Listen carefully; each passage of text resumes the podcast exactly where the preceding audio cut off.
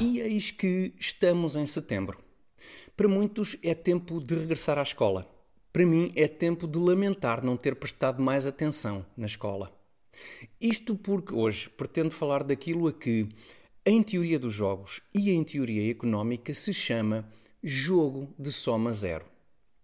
Em minha defesa, terei faltado a aulas em que se falou de teoria dos jogos, sim, mas foi muitas vezes para jogar snooker e matraquilhos, que são jogos. Ou seja, digamos que, no fundo, apenas troquei aulas teóricas sobre jogos por aulas práticas de jogos. Um aluno muito empenhado. Além do mais, desde quando é que não dominar um tema me impediu de perorar sobre o mesmo? Nunca.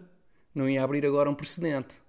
Portanto, venha de lá esse jogo de soma zero.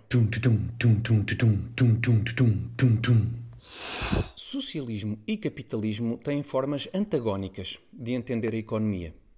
Para o socialismo, a economia é o tal jogo de soma zero.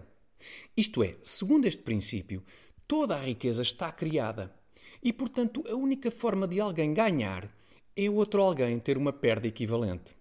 É como se existisse um bolo e a única coisa que há a fazer, mais precisamente que o Estado tem de fazer, é decidir como partilhar o bolo.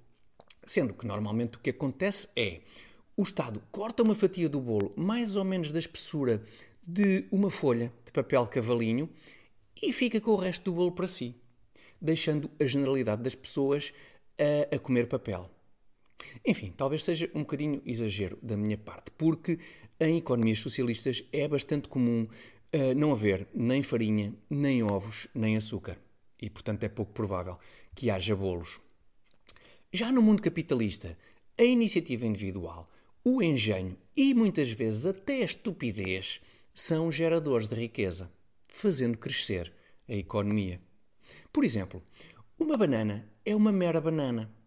Mas quando um artista pega nessa banana e a cola à parede com fita adesiva, eis que temos uma deslumbrante obra de arte.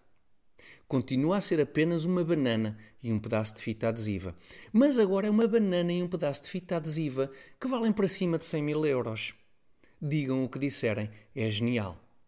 O artista produz a arte, vende-a por mais de 100 mil euros, que é mais do que para ele vale a banana, e surpreendentemente há um banana que paga mais de 100 mil euros pela banana, porque valoriza mais aquela banana que os seus 100 mil euros. No fim, todos ficam felicíssimos e melhor do que antes do negócio. Acrescentou-se valor a toda a economia fazendo lembrar um bocadinho aquela célebre frase atribuída ao ex-presidente norte-americano John F. Kennedy: Quando a maré sobe, todos os barcos sobem. Sendo que muitos deles aproveitam essa maré para levantar âncora e fugir rumo a destinos onde o capitalismo lhes oferece algumas perspectivas de futuro.